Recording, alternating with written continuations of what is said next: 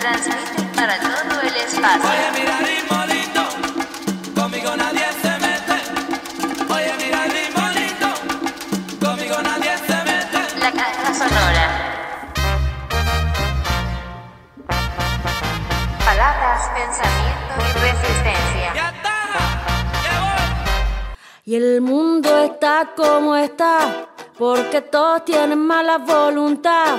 Y el mundo está como está, porque todos tienen mala voluntad. Y el mundo está como está. Saludos a todos, aquí iniciamos esta caja sonora con música. Viene Evelyn Cornejo, la chusma inconsciente, el himno de la cultura popular. Somos la chuma inconsciente, incapaz de tener opinión. Somos la chuma inconsciente, incapaz de tener opinión. Somos la chuma inconsciente, incapaz de tener opinión. Somos la chuma inconsciente, incapaz de tener opinión.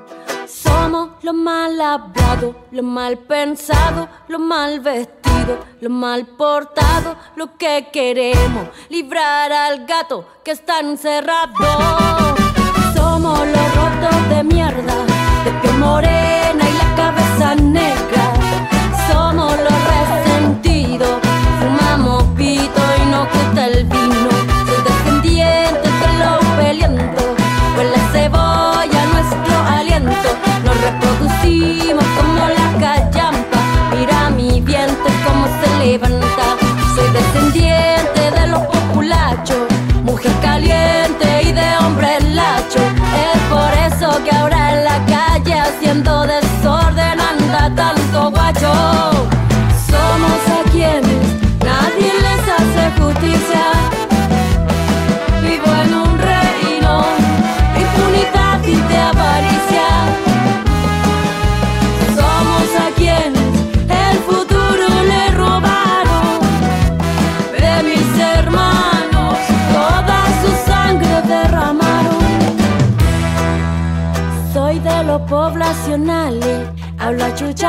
Y no tengo modales.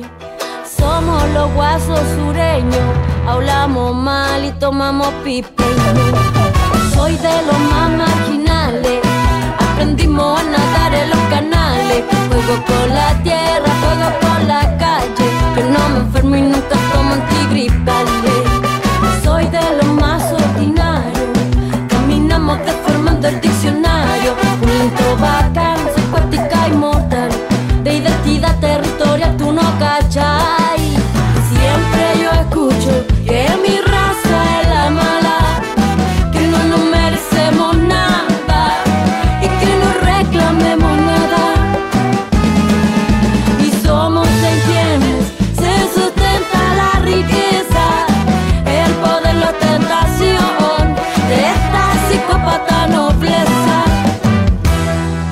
Vulgar cultura popular. Canto canciones pronunciando muy mal. Soy panfletaria, canción contestataria. Porque la música oficial no acepta críticas social. Soy panfletaria, canción contestataria. La canción negra de puro sufrimiento. Por este pueblo sin reconocimiento. Canción de calle,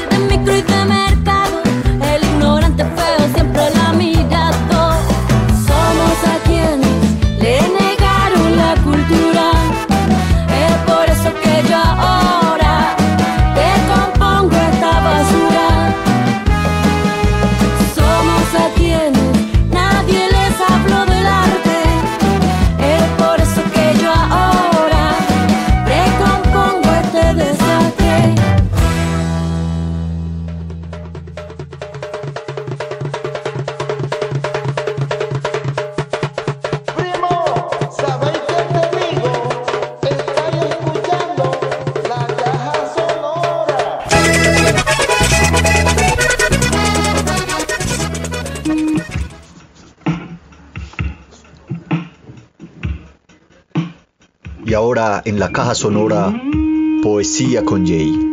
En una presentación del libro Mi perro Boris no es un poeta nadaísta. Próximamente en librerías. Caja sonora, música y poesía.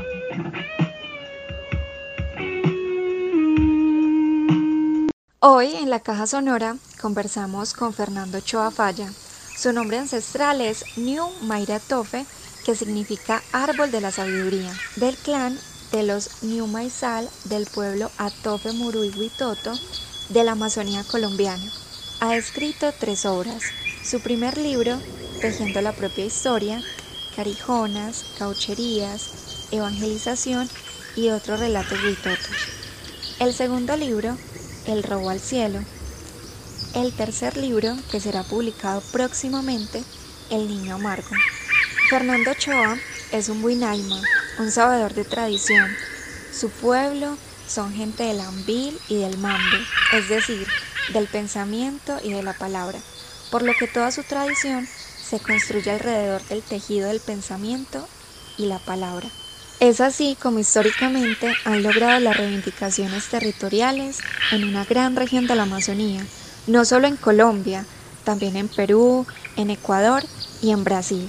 El libro, Tejiendo la propia historia, Carijonas, Caucherías, Evangelización y otros relatos huitotos, nos muestra todo ese bagaje que ha recorrido el pueblo Atofemurui para la construcción de la paz.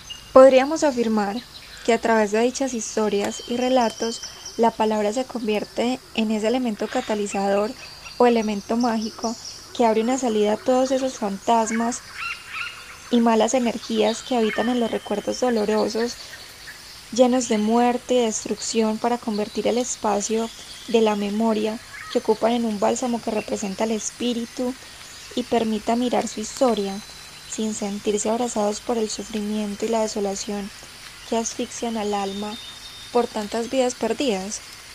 El libro, Tejiendo la propia historia, trata de, contar la última parte de, la historia de la historia nuestra, que somos los, los, los Atope Muru y los, los Huitotos. Esa historia que mm, poco se sabe, que es, que es la guerra con los Carijonas. Entonces, mm, eh, esa historia quedó, quedó prácticamente borrado, quedó, quedó en el olvido porque los últimos guerreros huitotos eh, no quisieron volver a saber nada de, lo- de los, de los carijonas. Entonces, tejiendo la propia historia, cuenta es- este último pedazo, la, la guerra con los carijonas, para llegar al ritual, para llegar al, al pacto, para llegar al, al- al compromiso, para llegar pues como lo, lo que se habló con los carijones antes de la guerra. ¿Cómo lograste desarrollar el arte de escribir? La representación de ideas, palabras, vidas que plasmas en el papel. Bueno, después de investigar por dos años solo este, este episodio que fue pues como la guerra, los, la guerra con los carijonas, eh, me, hago, me, hago una pregunta pues de que eso se tenía que saber, pues mucha gente habla de los carijonas, pero pues nadie sabe el origen, qué pasó con los carijonas. Entonces yo hago, hago reuniones para contar historias, porque soy historiador, entonces alguna vez eh, conté, conté la historia pues como de los carijonas, que aún faltaba pues como darle como una secuencia, un- una salida para contarlo como historia, porque los abuelos contaban, contaban, pero no tenían como una secuencia clara. Entonces después de recopilar eso, pude hacer como un- una pequeña historia mm, contada desde muchos puntos de la selva, desde muchos ancianos. Em, en, algún círculo de palabras estuve contando esa historia y un antropólogo le, gustó, pues el antropólogo es Vladimir Betancur Arias, que es el coautor del libro Tejiendo la propia historia.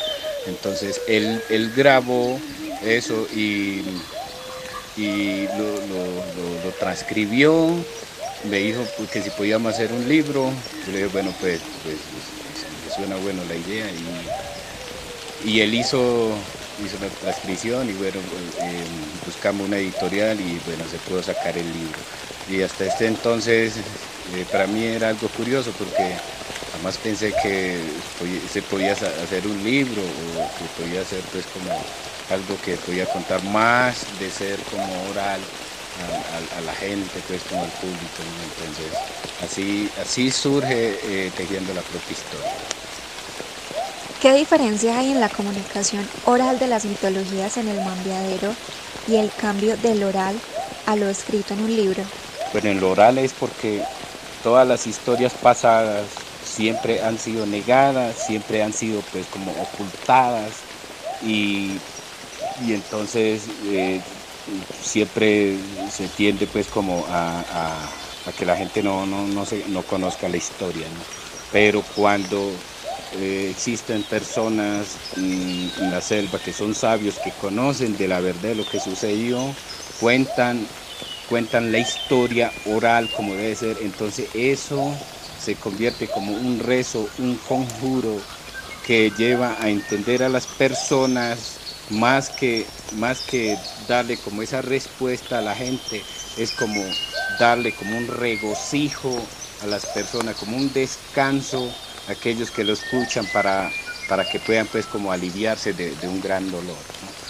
em, en lo escrito es sencillamente es, muy reducido, es muy es, muy es, muy corto donde la información se hace mm, eh, eh, muy poco que no, que no se puede hacer sentir más porque el lenguaje lenguaje a tope Murui es muy es muy poético es muy tiene muchas formas de expresarse entonces em, en el escrito n- hay muchas partes que no se puede como como como explicar en- en- porque el lenguaje español no tiene muchos muchos her- muchas herramientas muchos elementos para poder transmitir aquel mensaje que que, se cuenta desde, desde la tofe muro y que es del habla bonita. Entonces, bueno, yo creo que la diferencia sería eso, que fuera algo así como un escrito muy sencillo para que aquellos que lo lean las, las puedan pues al, al menos como, como sentir, como saborearlo, aunque pues he tenido la intención de que, de que aquellos que lo lean lo puedan sentir, lo puedan como, como ver, pero es, es muy complicado hasta ahora pues como hacer esto, pero bueno, ahí vamos. Sabemos que ahora estás dedicado a la escritura del libro Niño Amargo. ¿De qué trata tu nuevo trabajo? ¿Qué realidad nos vas a mostrar? ¿O qué simboliza? Bueno, gracias. Eh, el, niño amargo es, es términos de quizás cuatro o cinco historias, bueno, mitologías o hagagi, como le decimos nosotros, donde mm, el término de estas, de estas historias da origen a, a, a un personaje que, es, amargo, ese personaje es, un niño, es un niño, pero le digo niño amargo, que, que nos deja hoy en día es como lo, amargo que es, nuestra vida, ¿no? Entonces, todo lo fuerte, todo lo, lo- venenoso, lo peor de nuestras vidas, este niño pudo dominarlo y pudo ser un ser humano eh, inteligente, pudo ser más adelante pues quizás un dios, ¿no? Entonces lo que, lo que trato de contar allí es que nuestras vidas siempre desde, desde el principio, desde que nacemos, nosotros traemos problemas hereditarios que se llaman Uayugai. Y esos Uayugai son los que con los que nacemos nosotros y pero bueno, si conocemos esto, mm, estos problemas hereditarios del pasado, podemos ser personas inteligentes, podemos ser grandes sabios, podemos ser grandes personajes en esta, mm, en esta vida para, para todos aquellos que, mm, que quieren realizar sus grandes sueños. Entonces, más o menos es, es eso lo que, lo que estoy pues ahora escribiendo. Fernando, cuéntanos por qué te hiciste escritor de la mitología de tu tradición. Hace muchos años eh, empecé a investigar el origen del hombre, eh, queriendo saber eh, cuál era el, origen del hombre según el conocimiento ah, de, de Atofe Muru, que somos nosotros. Entonces empiezo a perseguir ese, origen, investigando con muchos abuelos, con muchos sabios eh, de, de- mi, de mi tierra. Entonces eso me demoró casi cuatro o cinco años eh, para hacer pues como tirarme desde, desde, lo que soy yo hacia atrás hasta el origen y volver otra vez hasta donde soy yo, pero entonces me hacía falta una sola parte que era eh, la última, la- la última partecita de, de nuestra propia historia que, que fue pues como la colonización, las caucherías, la evangelización, se entre las guerras con los carijonas.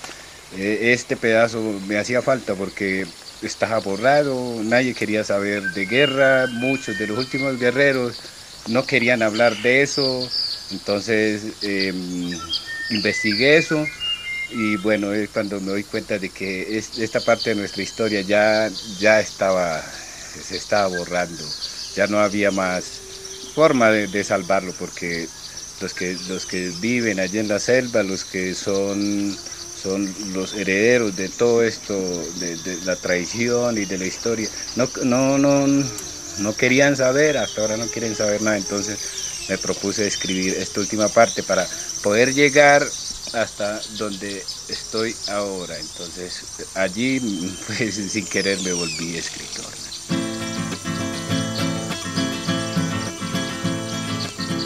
En esta caja tenemos palabras, poesía, música y resistencia. Aquí viene Chulpara con Cajarcas desde Bolivia. Complacencias musicales en la caja sonora.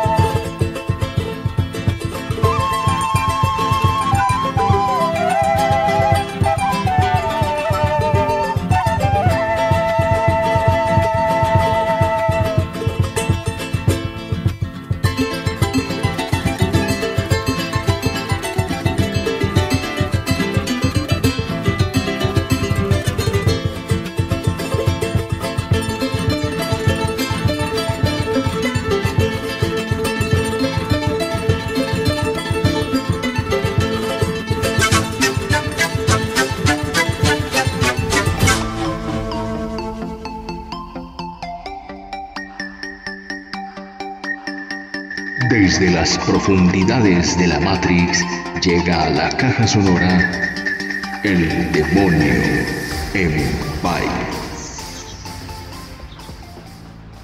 Datos, datos en la caja sonora. Gracias, profe, por no dejarme sin empleo. Ahí está el recurso de Penélope o de Siri de iOS, Penélope de Google, que podría atearte con mucha más profusión que lo que puede hacer este pobre ilimitado demonio en Byte. Recabando algunos de los datos que nos están dando en cosas de internet, el podcast de Laura y Daniel.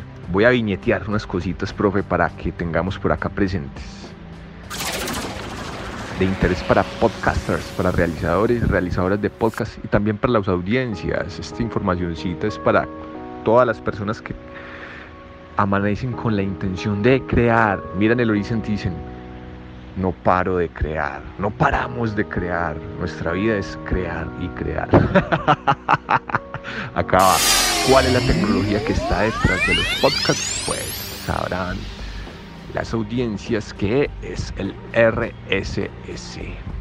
Después busquen ustedes en Google que son los RSS, RSS Technologies cómo redireccionan los paquetes de información para que quienes las buscan lleguen a ellas, que eso fue toda una creación de cuando empezó y se popularizó el mundo del blog. Bueno, es, ¿qué es lo que busca la gente cuando busca un podcast? Busca es un show.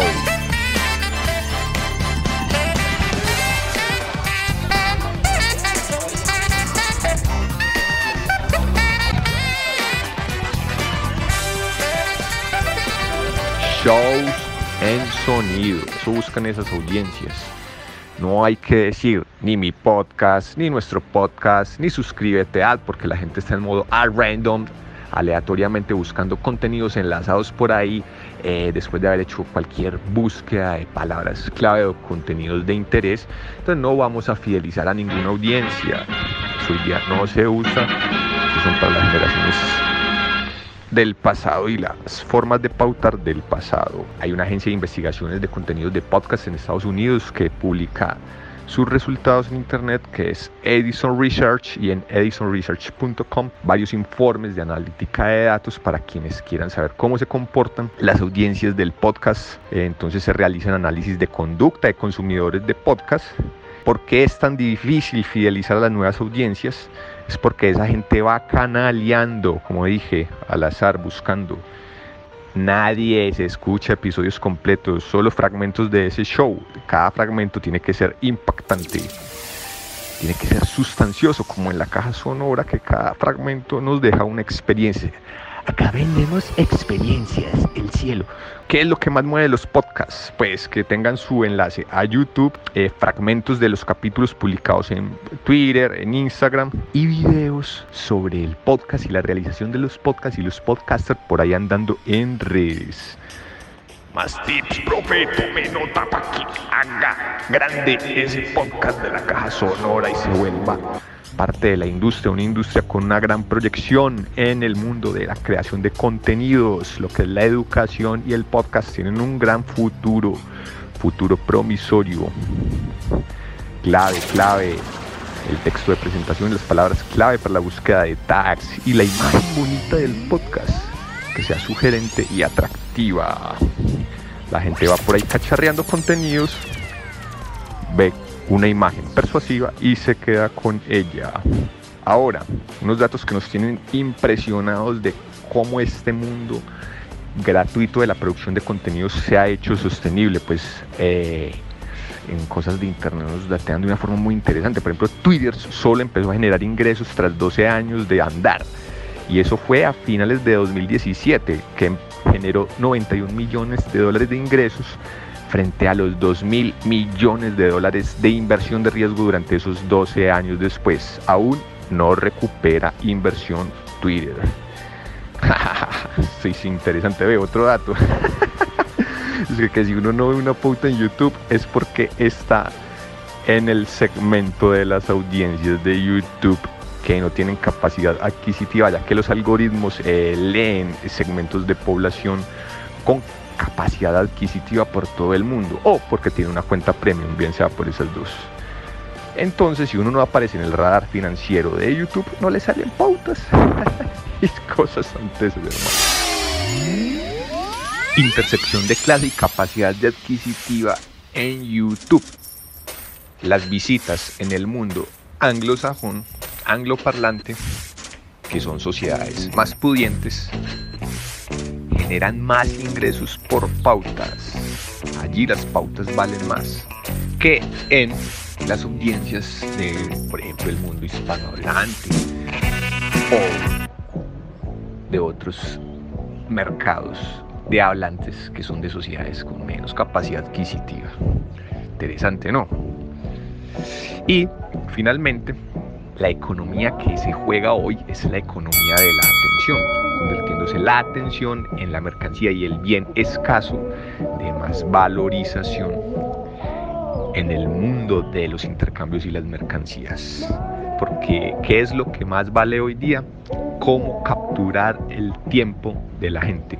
Y como cada vez hay mucha más oferta que captura la atención de la gente, la atención se va volviendo más valiosa por su escasez relativa. Entonces, quienes se ingenian las formas de capturar atención, estrategias de capturas de atención son los que generan más valor en el mercado de los valores. Es como la economía del ey, parame bolas. Y el ey, parame bolas. son los diamantes de la economía contemporánea. Ey, paranos bolas. Saca la lata, profe, demonio en. Pero espere, después mío, no le gustó suere. Después, a ver.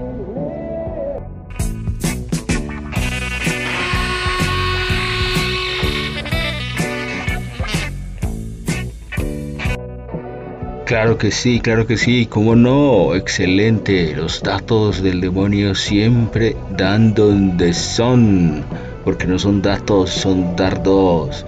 Y seguimos con la música, ese es Pink Floyd, Money, y ya viene más en la caja sonora.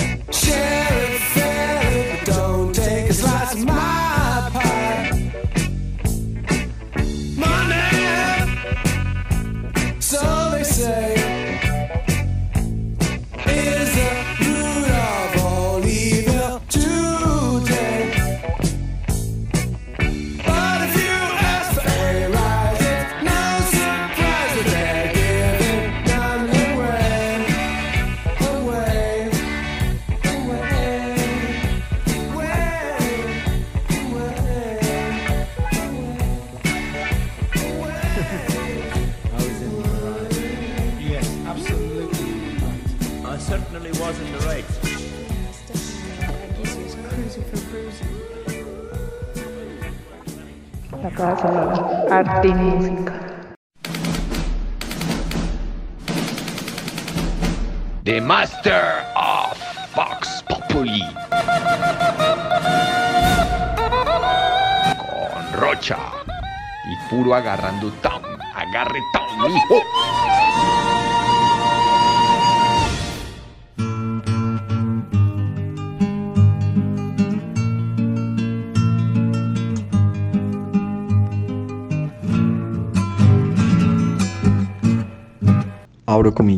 Ahora bien, este proceso, que como el filósofo Cornelius Castoriadis podríamos denominar el ascenso de la insignificancia, ha sido posible gracias a algunas disposiciones legales.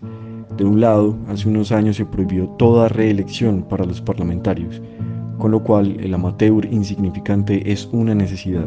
En segundo lugar, nuestros políticos precarios descubrieron que la constitución poseía unas bombas nucleares, como la destitución del presidente, pero no entendieron que su uso está reservado para casos excepcionales, con lo cual se hizo cotidiano que el Poder Ejecutivo amenazase disolver el Congreso, mientras el Legislativo trivializaba la vacancia presidencial, un quinquenio abusando de estas figuras constitucionales. Cierro comillas. Este es un fragmento de la columna de opinión que fue publicada el 12 de noviembre de 2020 en el diario The New York Times llamada La democracia peruana agoniza y escrita por el politólogo Alberto Vergara. Qué linda es la democracia en este hermoso país. Qué hermosas son las callampas que se pueden construir.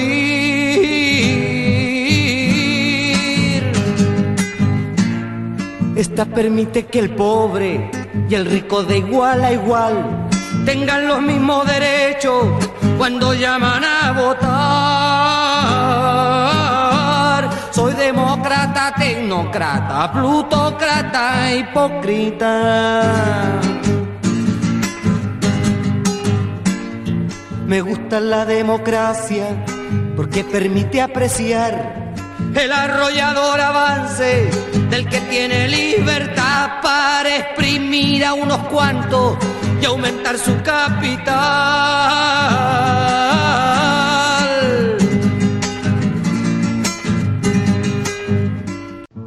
El ascenso de la insignificancia y de eh, los amateurs, lo llama el analista político Alberto Vergara.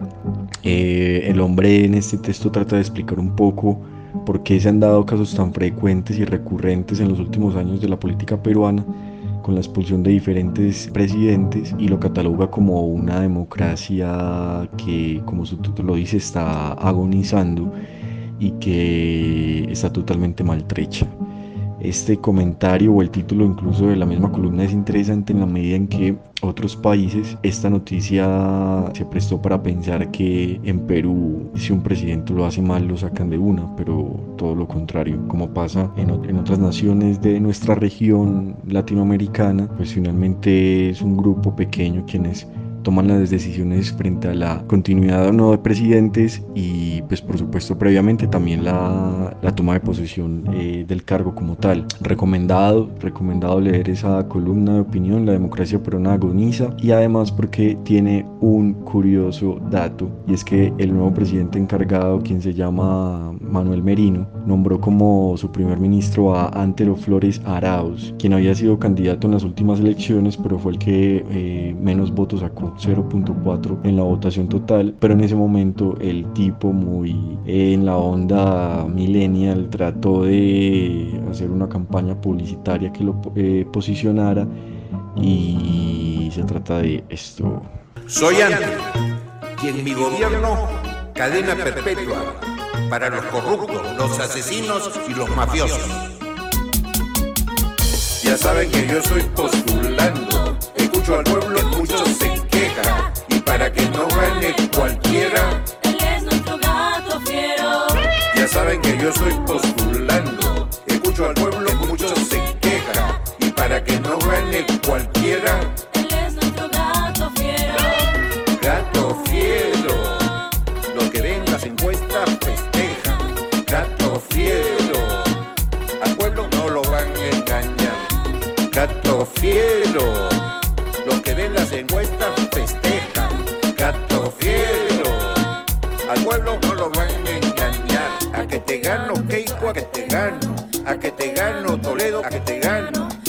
a que te gano, justicia, que te gano. A mí no me van a ganar. A que te gano, justicia, que te gano. A que te gano, García, a que te gano. A que te gano, Acuña, a que te arruño. A mí no me van a ganar.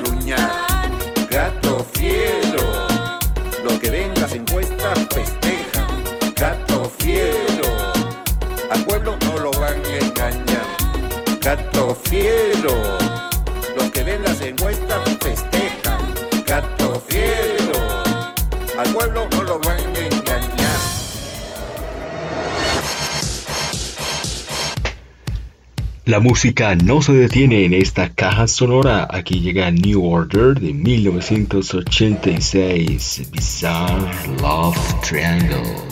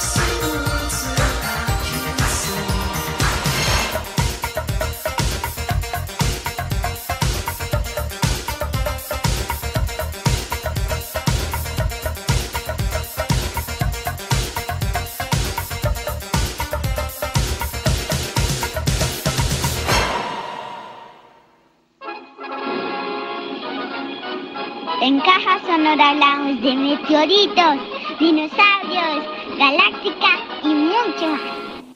Listo, vamos a grabar. ¿Cómo es? Uno, dos, tres. ¿Cómo es?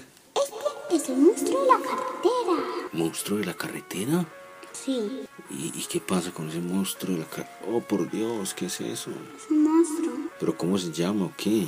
El de la carretera. El monstruo de la carretera. Pero ese no es el mismo, es que... Es que Breaking News. No.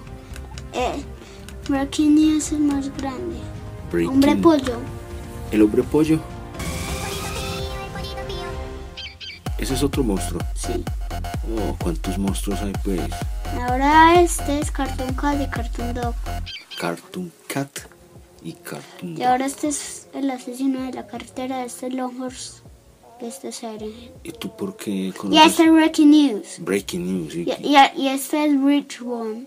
Y tú de dónde conoces todos esos monstruos y por qué conoces sus nombres? Cuéntame de eso. Porque veo mucho sobre monstruos.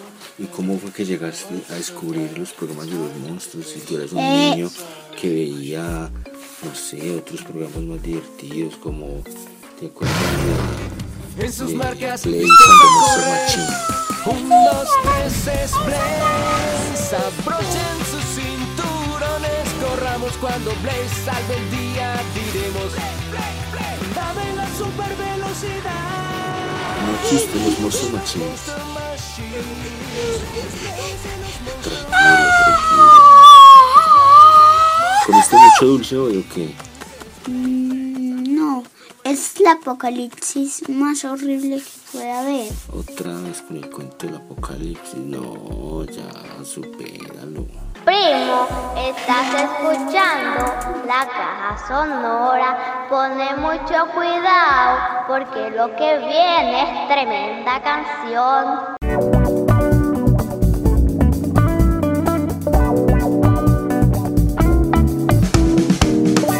Tremenda canción traemos ahora con los Crazy Monkeys de Colombia y esto que se llama Funk.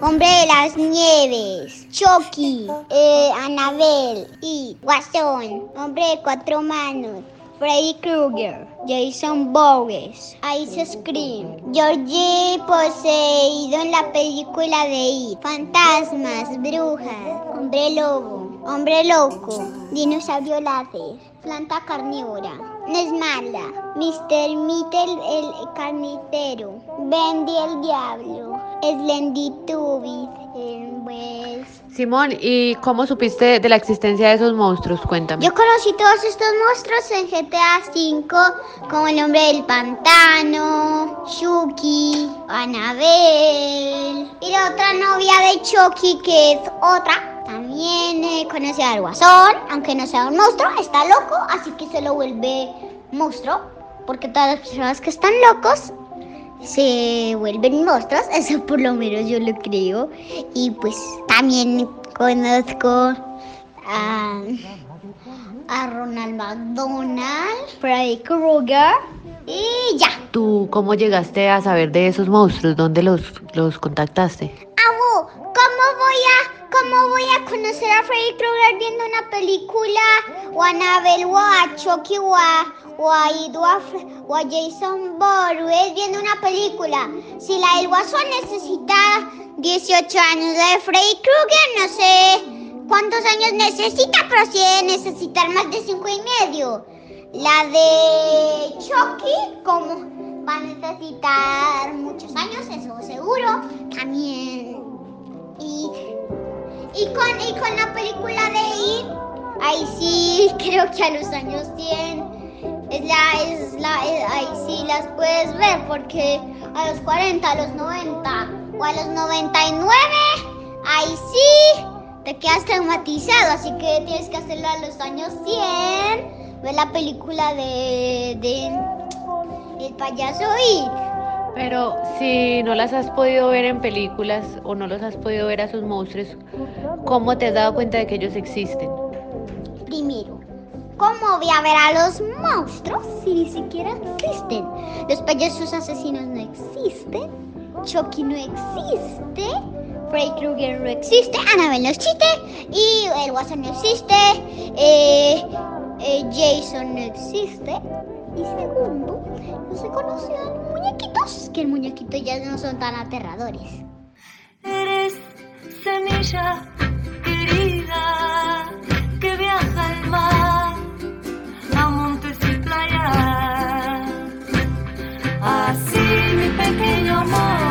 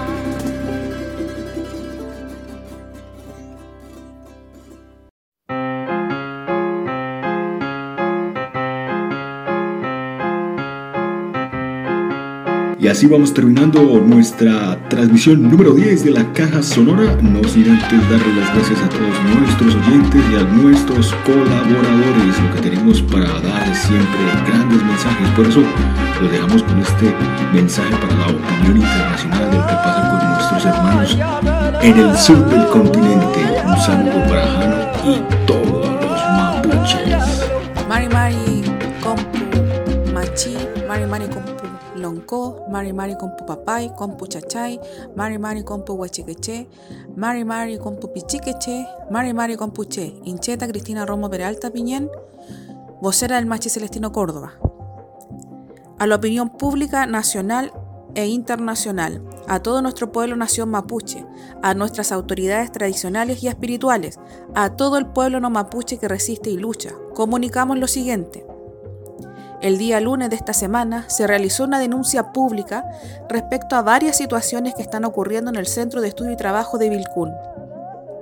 Malas condiciones sanitarias, producto de la contaminación del agua, falta de insumos básicos de aseo y la interrupción del libre ejercicio espiritual de nuestra autoridad ancestral Machi Celestino Córdoba.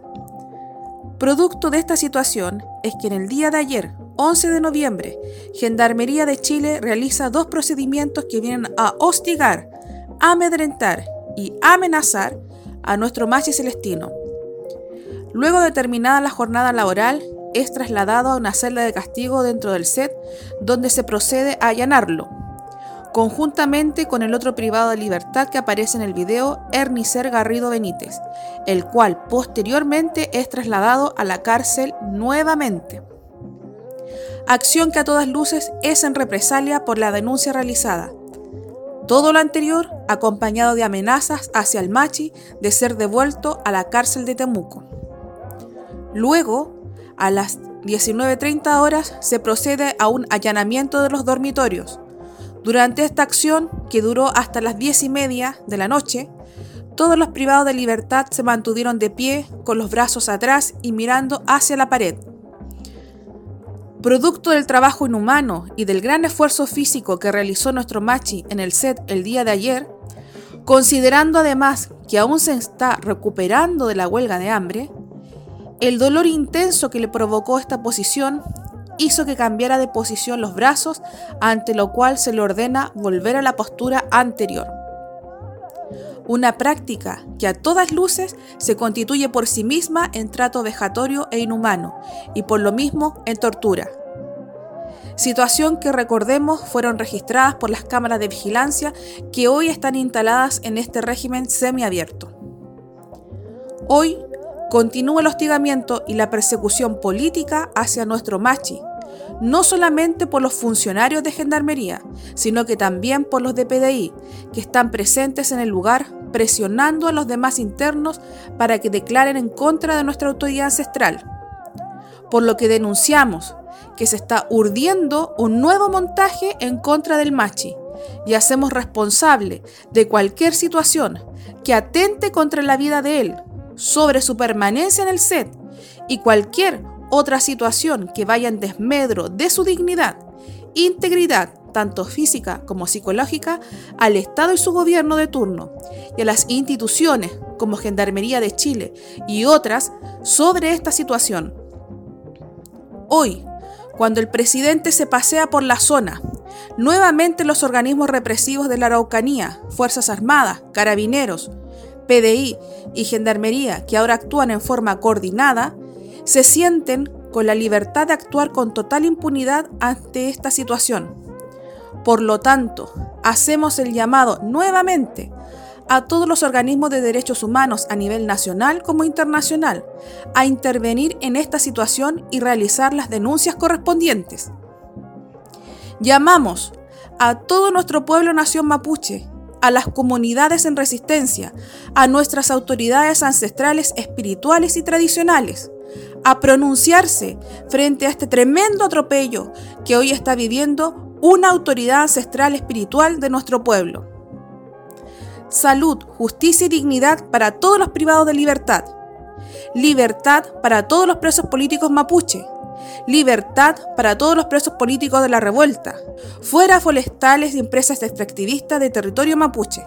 Machi Celestino Córdoba, familia Córdoba y amigos, comunidades en respaldo al Machi Celestino y red de apoyo.